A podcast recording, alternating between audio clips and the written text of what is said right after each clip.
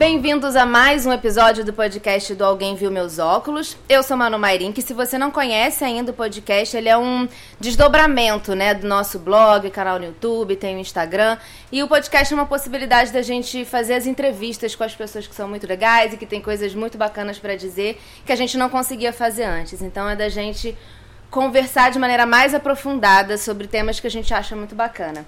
E hoje eu tô aqui com a Viviane Laprovita, que vai conversar com a gente sobre muitos assuntos, e principalmente sobre feminismo negro, que é um tema que ela estuda. E eu queria, tudo bem, queria que você se apresentasse pra gente, falasse o que, que você faz da vida, o que, que você estuda academicamente, enfim, fala pra gente. É, tudo bem, prazer estar aqui é, te conhecendo e obrigada pelo convite.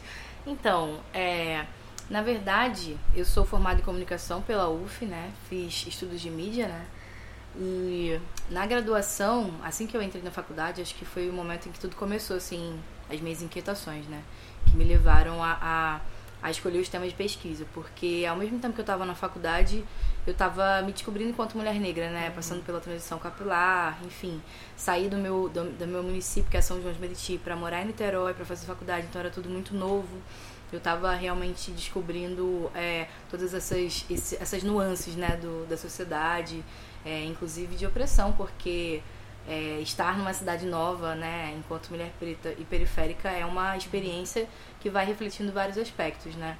Mas enfim, aí, como era tudo, tava tudo meio que confluindo, né, eu, é, desde o meu primeiro ano da faculdade, eu resolvi que eu queria estudar e falar sobre o que me atravessava. E aí eu queria falar sobre o que era ser uma mulher preta e periférica querer e querer fazer arte na cidade do Rio de Janeiro sem tantas é, oportunidades e sem tantos recursos, né? Principalmente financeiros.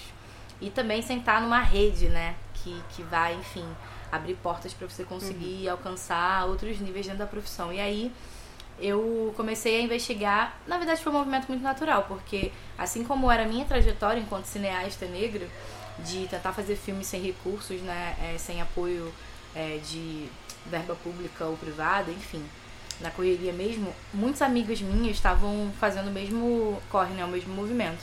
Então eu fui vivendo aquilo na pele e observando é, como que aquelas mulheres estavam subvertendo essa ordem, né? E, e através da resistência, né, fazendo criando suas narrativas e falando sobre seus corpos, sobre o que é ser mulher preta, enfim, pela perspectiva delas, né, por um olhar de representação, de autorrepresentação. Uhum. E aí aquilo me fascinou muito, eu comecei a pesquisar isso na graduação, eu fui é, e decidi fazer o meu TCC sobre é, o cinema feminino negro aqui no Rio de Janeiro. E aí eu falei de dois filmes, que é o Cabela e o Elicô. O Cabela é da, de uma diretora chamada Yasmin Tainá, que é de Nova Iguaçu, e o Elicô do coletivo Mulheres de Pedra, que é um coletivo misto de mulheres de vários territórios, mas que ele é localizado é, em Guaratiba. E aí, enfim, é, falei desses trabalhos e me formei. E depois quis dar continuidade a isso. E aí eu conheci o PP Cult, que é uma, uma linha de mestrado em Cultura e Territorialidade lá na UF. E como era muito parecido com a minha formação em mídia, eu embarquei nessa. Mas pensei, quero continuar estudando esse universo, só que ampliando para além do cinema negro. E aí eu fui pesquisar no, no, no mestrado a questão das mulheres negras circulando na cidade com projetos artísticos, políticos que empoderavam outras mulheres negras. E eu falei de uma série de projetos e também nessa vibe de estar tá meio inserida nisso, né? Uhum. É, sendo uma delas, mas dando uma observação participante ali, mas é, acompanhando isso, né? Muito de dentro. E foi uma experiência incrível essa do mestrado, assim, porque eu é, pude desenvolver melhor essa pesquisa, né? Me aprofundar melhor mas também acho que foi um grande aprendizado, um grande autoconhecimento para mim, uhum. né? Porque é isso, não tem como, tava falando de mim também. E aí é, concluí agora em março essa pesquisa e foi muito legal. É, é, tive a oportunidade de ter, dentro do PP Cult também, acho que é importante falar disso, né? Eu venho de uma história de um histórico de militância feminina negra, mas também artística, né, política, e dentro da academia não foi diferente. É, quando eu fui na, na, tava na graduação em estudos de mídias, eu fui do DA, então uhum. eu estava ali envolvida é, com o movimento estudantil, mas também no, no, mestrado eu entrei e percebi que eu não tinha um professor negro, que uhum. eu tinha poucos colegas negros, eu falei, cara, isso é uma coisa que de alguma forma eu posso tentar mudar aqui dentro. E aí, junto com uma colega do mestrado, a Paola, é, a gente resolveu começar a estudar possibilidades de, de conversar com, com a coordenação, que na época era da UNAN, para poder implementar é, um edital de ações afirmativas, que não tinha, né? É, ainda no, no PP Cult. E, ao mesmo ponto, outros, outros linhas de mestrado estavam, de pós, né, estavam desenvolvendo esses uhum. editais. Uhum. E a gente criou um GT, GT de Raça e Gênero, que se propõe a ser um encontro, é, a princípio, para trocar é, teo, teorias, né, autores e tal, referências negras é, e femininas também, mas não só isso, a gente também, a partir do, dos encontros do GT, que eram abertos para graduação, pós, etc., é, a gente começou a estudar outras editais de ações afirmativas para implementar lá no PP Cult. E aí foi uma experiência muito interessante, porque a gente conseguiu coletivamente construir, né? E com um diálogo muito grande com a coordenação. E nesse ano passado, é, que foi 2018, né? Uhum. Foi o primeiro ano que esse edital é, entrou e a gente conseguiu conquistas interessantes, assim, né? Que tivessem uma bolsa que fosse pleiteada só para uhum. quem fosse de ações afirmativas. Enfim, conquistas que parecem mínimas, mas que fazem muita diferença, porque quando eu entrei, por exemplo, é, eu não consegui bolsa. Então, uhum. assim é muito difícil, né, você se manter na faculdade sem, sem grana, sem um auxílio, enquanto na, ao ponto que na graduação eu até consegui uma bolsa ali de extensão, de, uhum. enfim, iniciação, coisas que eu podia fazer no mestrado estava muito difícil. E trabalhar estudar não é nada fácil, né? Então, ainda mais para corpos negros e periféricos, uhum. que estão aí atravessando cidade para conseguir estudar. Então é muito complicado. E aí eu acho que é uma, uma coisa que eu gosto de falar, porque de certa forma, é um legado que a gente deixa, né? Enquanto passa, enquanto aluno que passou ali por, por aquela linha de mestrado, mas também que conseguiu, de certa forma, que aquele ambiente melhorasse e além dessa, dessa conquista dos estados de ações afirmativas, é, a gente conseguiu que houvesse um diálogo da coordenação e que já estava acontecendo um pouco, né? Mas que a gente teve uma professora, a primeira professora preta do PPCUT, que é a Janaína Damasceno, que foi a minha orientadora, eu fui a primeira orientada por ela. Então foi um grande um grande sonho realizado assim, poder ter uma orientadora que entendesse o que eu estava querendo falar, né? Porque é isso, eu usei na minha, na minha pesquisa de mestrado a maioria dos autores negros. Uhum. E eu usei poeta, eu usei Conceição Evaristo, Carolina, é, usei várias autoras que a academia clássica, né, canônica, não toleraria enquanto produção de conhecimento. E eu estava defendendo que essas mulheres na cidade eram produtoras de conhecimento. Tão produtoras de conhecimento e tão é, é, possíveis quanto outros autores. Então, ter a Janaína comigo foi um, um grande presente, assim. E acho que foi isso. e agora eu vou, vou começar a nossa sessão de perguntas com uma pergunta que enfim, talvez não seja fácil de responder em pouco tempo. Ver, enfim, como você consegue, né? É, já é uma pergunta bem geral. O que, que é o feminismo para você? Olha, o que, que é o feminismo? É isso, né? Eu venho de uma perspectiva de que, por exemplo, acho que uma dos primeiros, um dos primeiros aspectos que eu tive contato com o feminismo foi a minha mãe me ensinando a ser uma mulher independente. Eu acho que isso já, é, de certa forma, abriu muito a minha mente, né? E me fez seguir os caminhos que eu hum. segui. E nossas mães muitas vezes não sabem que o que elas estão fazendo é feminismo. Exatamente. então a minha mãe era muito guerreira, é muito guerreira, né? Foi um grande exemplo para mim. E para mim eu sempre lembro dela falando assim, para eu, é, enfim, fazer meu corre, conseguir estudar, trabalhar, não depender de, de financeiramente de ninguém, né? E eu sempre fui muito inspirada, né, por essa, essas palavras que é isso. Talvez ela não saiba que são feministas, mas são.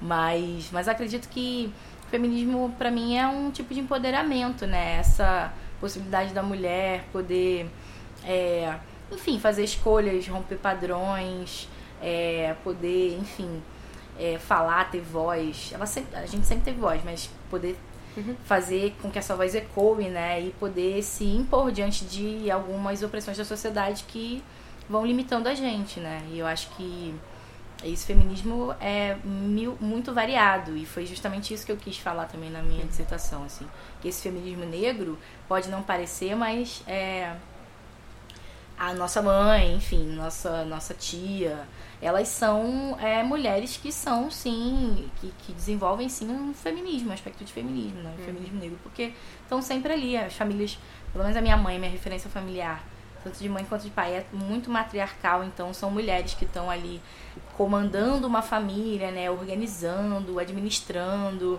cuidando dos filhos, cuidando dos maridos.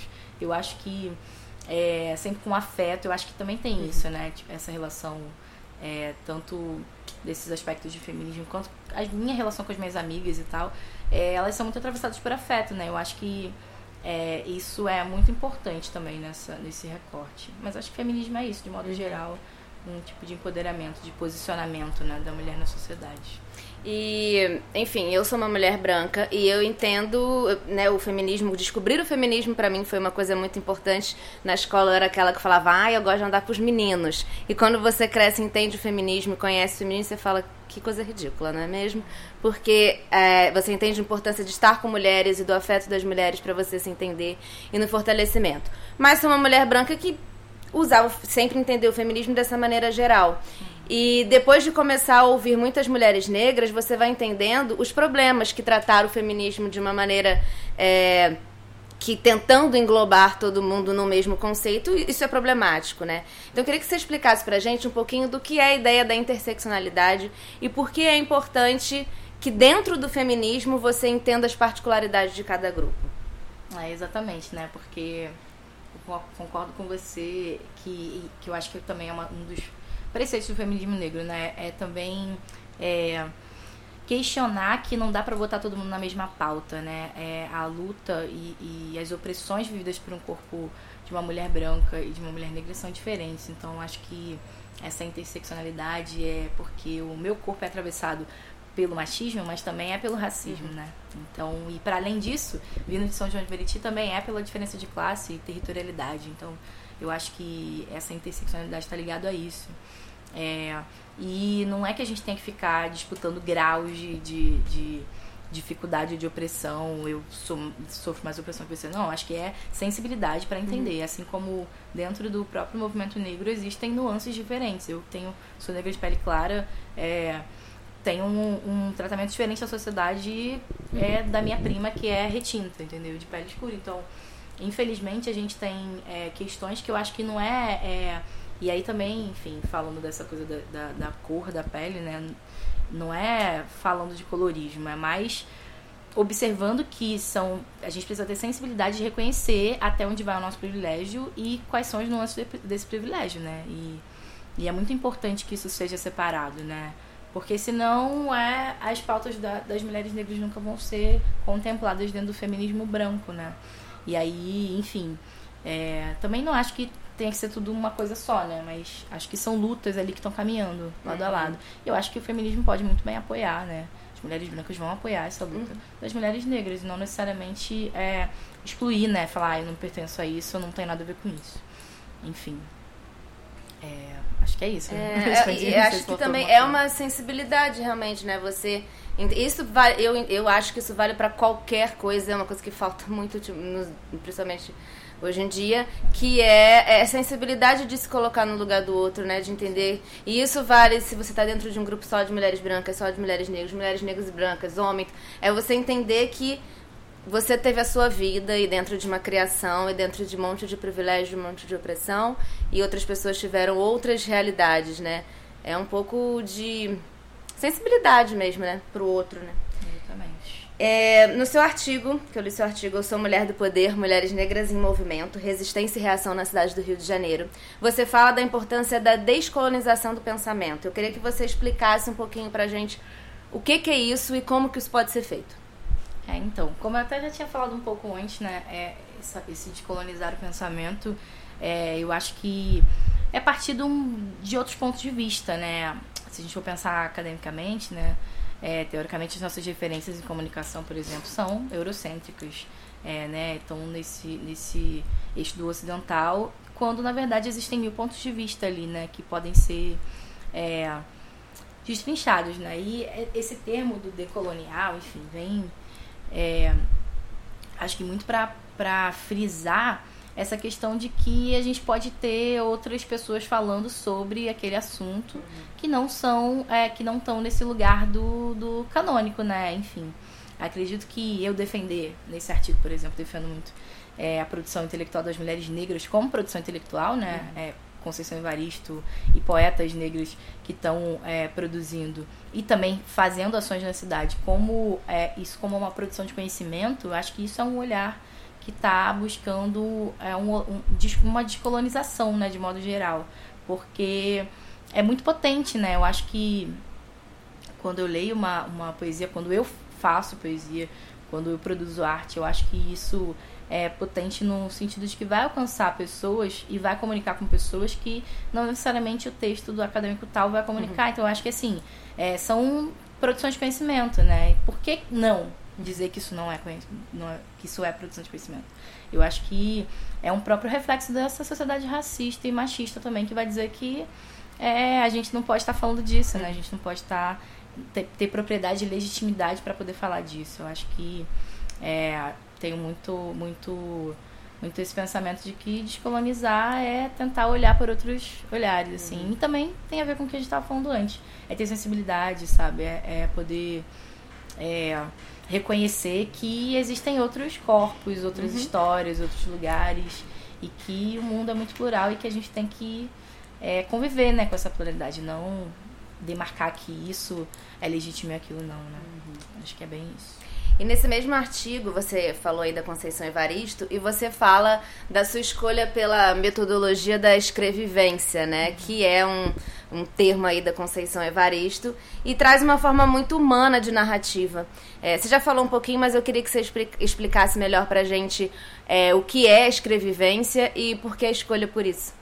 É, então, tem muito carinho por isso, por esse, por essa, na verdade, por esse método, né, de, uhum. de, de, colocar a escrevivência como método, né, porque acho que isso atravessa muito também a minha história. É, é isso, é dizer que eu sou uma mulher preta que está na academia, está tentando é, produzir conhecimento ali, mas que também é, a minha trajetória e tudo que eu vivi é, e o que eu vivo vai estar tá refletido ali no meu texto também, né? E a escrevência como método é muito uma proposta de, de dizer que é, isso tudo tá, tá no meu texto, sabe? Tudo que eu vivi, toda essa, essa questão de, de das opressões que eu vivo, é, da minha militância artística, política, feminina, negra. Acho que tudo isso vai estar no meu texto enquanto escrevivência. É uma, uma voz ativa do sujeito que vive uhum. e transpõe ali também é, essa vivência, mas junto com uma formação de pensamento ali, com um desenvolvimento né, de uma temática. Eu acho que a escrevência como método é isso, assim, para mim. É poder é, não desconectar uhum. a minha vivência enquanto preta, poeta, cineasta da acadêmica, sabe? Acho que tudo isso está super conectado não só na minha trajetória, como de outras mulheres negras, né? E, e, é isso que é potente, isso que é muito legal. É. E você quebra uma barreira que é uma coisa que, enfim, eu sou pessoalmente uma crítica muito grande disso. E é um dos muitos objetivos de quando eu resolvi criar esse podcast, que é quebrar a barreira entre sociedade e academia. Afinal de contas, a academia existe para pesquisar e entender questões da sociedade, mas ela se coloca num lugar, inclusive na própria forma de fazer o texto, né? Nas palavras que usa e tudo que você fica, gente, você não está comunicando com ninguém. Uhum. Você está falando com os seus amigos e com a sua galera que já entende e já está letrada naquele tipo de conteúdo, né? Então, foi, é uma forma de você quebrar essa barreira. E aí, acho que você já falou um pouquinho, se você quiser é, se aprofundar mais, como que foi falar de feminismo negro da academia, principalmente rompendo esse padrão, inclusive na metodologia de trabalho, na sua metodologia de escrita, é, com, com, com, maneiras de fazer que não são o padrão da academia, né? Uhum. É, como eu te falei, né? Sem o apoio da minha orientadora, uhum. acho que eu realmente ficaria muito. Eu tive muito medo de ser questionada, né? De. de é, de me perguntarem, de tentarem deslegitimar, porque é isso que acontece, né? De falarem, ah, isso não é uma metodologia, né? Escrevivência. Mas eu acho que não só porque eu tinha uma orientadora que estava ali também é, lutando comigo, né? Bancando isso comigo.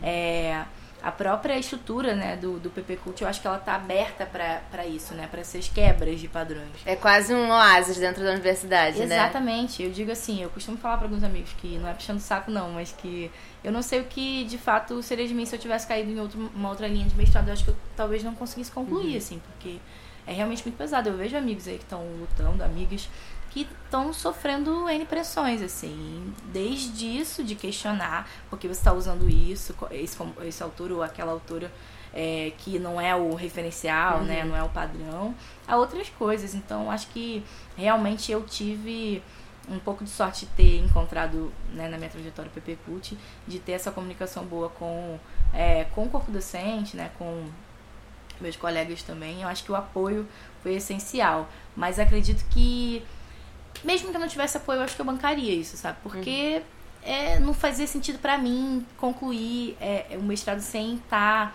é, defendendo o que eu acredito, né? Eu acho que eu fico muito feliz de ter conseguido que isso é, fosse uma confluência, né? É, de que o que eu tivesse, a minha pesquisa tivesse a ver comigo e tivesse a ver com o que eu defendo e os autores também. Então, acho que assim, é o que eu te contei, né? Para quem entrou no PP Cult, fez, né, se mobilizou, pensou em estados de ações afirmativas, dietas de raciocínio, não faria sentido é. se eu usasse. E eu acredito que também não tem.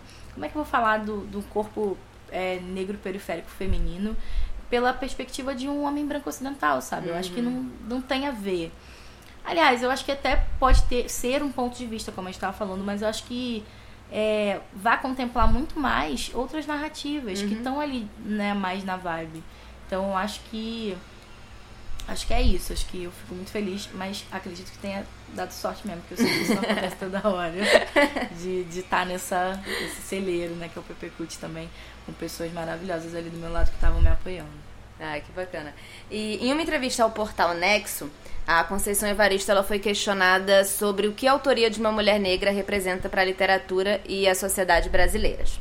E ela respondeu: É interessante que essa autoria só é nova em termos de recepção, porque se a gente for pensar, o primeiro romance brasileiro, Úrsula, de Maria Firmina dos Reis, foi escrito por uma mulher negra. Ela estava escrevendo no mesmo momento que José de Alencar e fica esquecida pela história literária brasileira. Os compêndios não citam Maria Firmina dos Reis como a primeira romancista brasileira. E eu te pergunto como é fazer parte de uma geração de mulheres negras que tem conseguido conquistar o seu espaço em lugares que gerações anteriores ainda não tinham conseguido chegar, mas foram gerações que lutaram muito para que a nossa geração de mulheres, mulheres negras particularmente falando da sua história, pudessem chegar onde chegaram, né? Então, como que você se sente fazendo parte dessa geração e qual a importância da luta das gerações anteriores é, nessa conquista de espaço no seu trabalho? Você fala muito da importância da ancestralidade é. também, né? Então, enfim. Não, com certeza.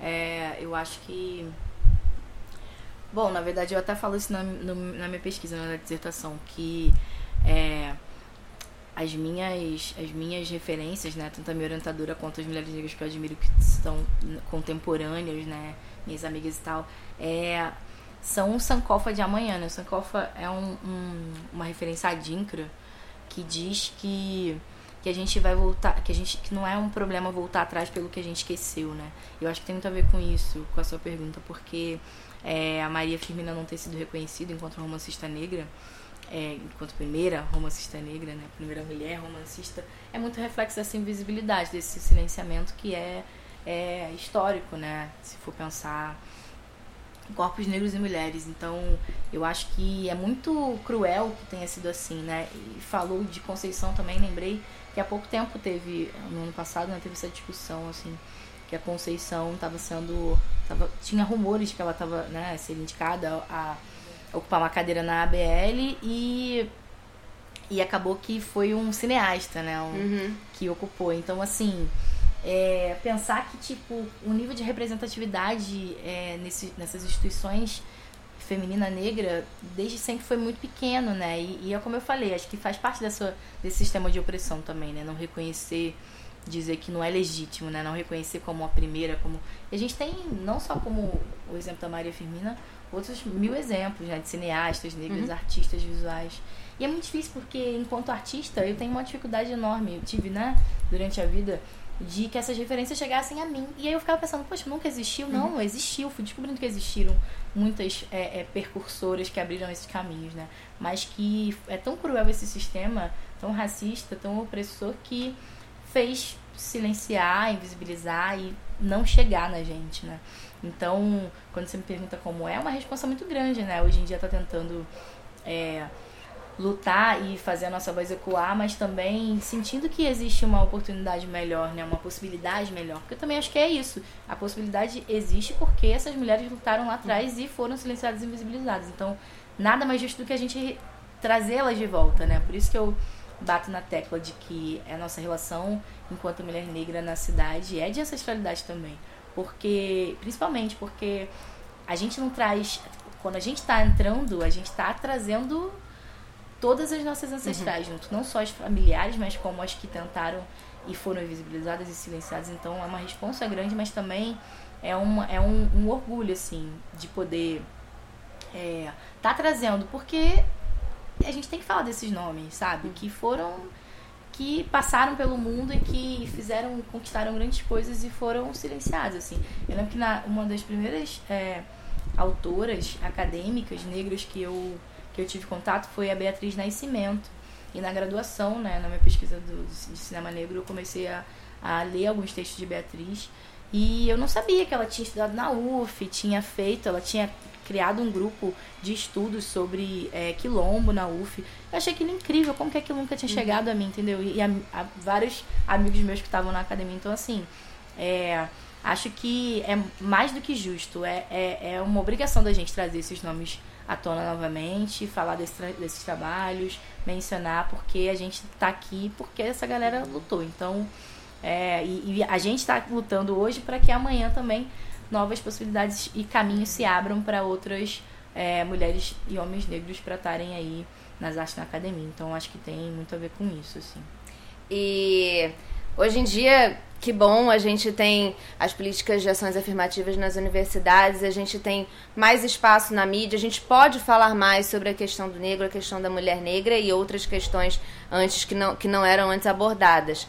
Mas isso apesar de uma situação política caótica que tudo que quer que não seja falado sobre isso quer que se esconda. Mas apesar disso, a gente tem muita gente como você que está ocupando esses lugares falando.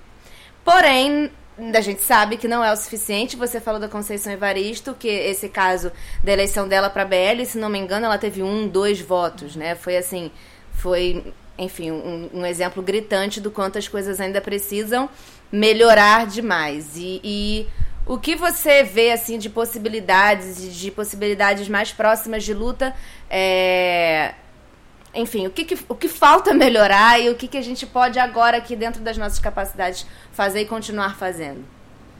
É, eu acredito muito na força de, dessa luta coletiva, né? Assim, eu fui pensando é, na questão, por exemplo, do cinema, né? É, tanto a Yasmin Taná quanto Mulheres de Pedra, que eu falo na graduação, na, na no meu TCC, é, são mulheres que se organizaram coletivamente e essa força da organização coletiva, da mobilização, fez com que é, elas conseguissem realizar seus filmes na ausência de recursos. Eu acho que é, não só para que as coisas é, saiam de forma prática, né, como um filme, um livro, etc. Mas eu acho que também a gente está ocupando, lutando para ocupar esses espaços cada vez mais, pensando no cinema ter mais diretoras negras, mais roteiristas negras, mais pessoas nessas equipes, né? É, agora eu tenho uma experiência, por exemplo, de vida de trabalhar na Globo, é, enquanto pesquisadora de audiovisual.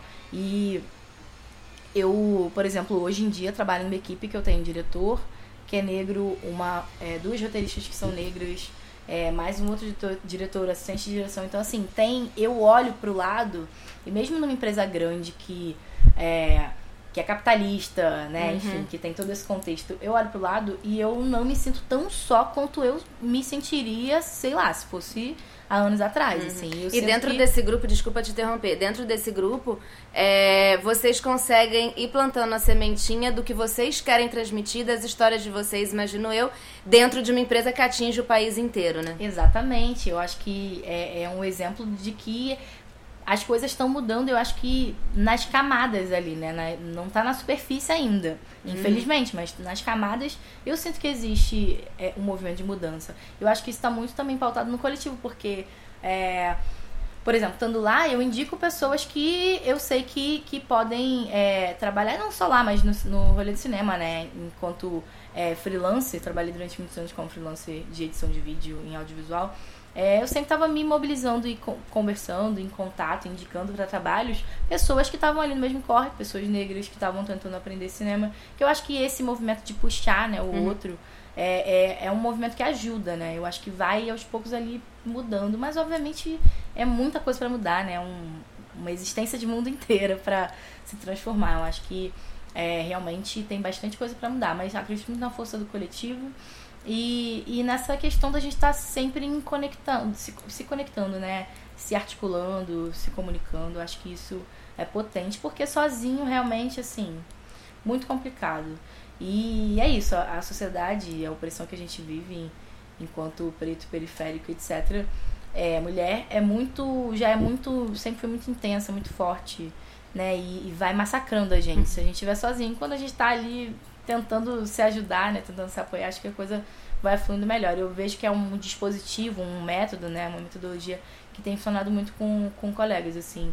Hoje em dia eu vejo e fico muito feliz de ver vários coletivos negros de arte, de artes visuais, de cinema, de literatura, movimento do slam, que também é, é um movimento que tem essa coisa do coletivo, de ocupar o espaço público. Eu acho que a gente vai tentando subverter nas brechas. Nessas brechas, parece que é um movimento pequeno, mas não. Acho que nessas brechas a gente vai conseguindo é, sabe, se injetar nesses sistemas e tentando mudar. É isso, mal ou bem, ali no dia a dia do meu trabalho, eu consigo dar uma ideia ou outra ali, ou, ou é, vejo que meus colegas estão tentando botar narrativas e olhares próprios. A gente se vê alguma questão ou alguma ou alguma alguma matéria, alguma coisa que tem um cunho, um, uma leitura que pode ser racista ou machista, a gente vai falar e a gente vai uhum. é, te, tendo pessoas ali naquela equipe é, que estão atentos para esse, para esse olhar de crítica, eu acho que vai mudando, né? Que é, é isso, e isso para tudo, né? Para o mundo do trabalho, ter mulheres nas equipes é uma uhum. possibilidade das mulheres poderem falar, ó,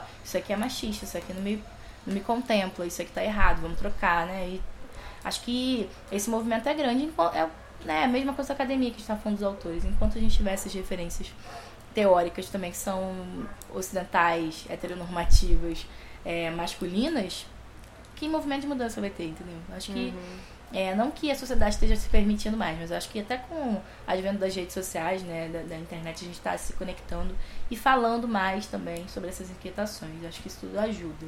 Mas uhum. é um movimento que é, não vejo que, que tem fim, não. Tá só uhum. começando e realmente é, é eterno, assim de mudança. Nessa entrevista do Nexo que eu citei antes, a Conceição Evaristo fala, inclusive, de como. A, da importância, como a gente estava falando, das lutas coletivas de grupos de antepassados que.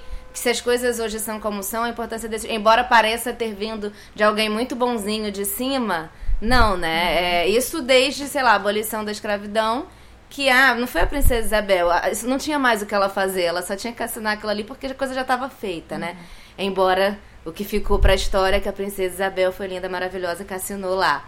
Então a coisa já estava feita, a luta coletiva já tinha ido. A, a conquista foi coletiva, né? Uhum.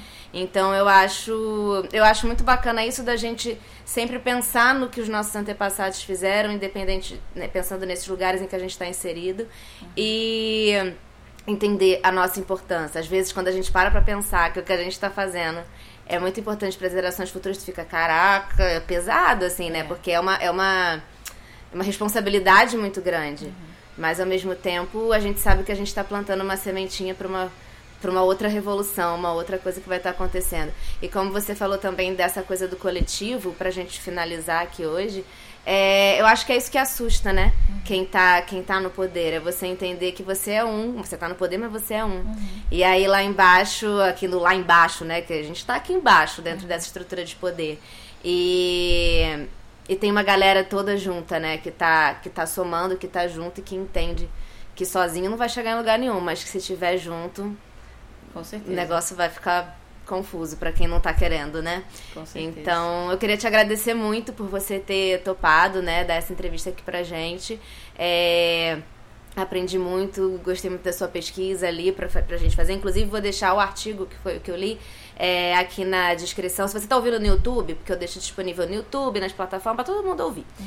E aí, se você está ouvindo no YouTube, eu vou deixar na descrição o link para esse artigo que a gente comentou aqui, bem bacana. Vou deixar o link para a entrevista com Conceição Evaristo e vou deixar o link para o PP Cult, que é o, a pós-graduação em Cultura e Territorialidade da UF, que é um programa incrível, que é multidisciplinar e que realmente tenta sair dessa caixinha de aqui a gente fala de comunicação, aqui a gente fala disso, aqui a gente fala daquilo e tenta trazer diversas vivências e visões para academia, né? Então vou deixar, se você se interessar, você pode estar tá aí no ano que vem tentar.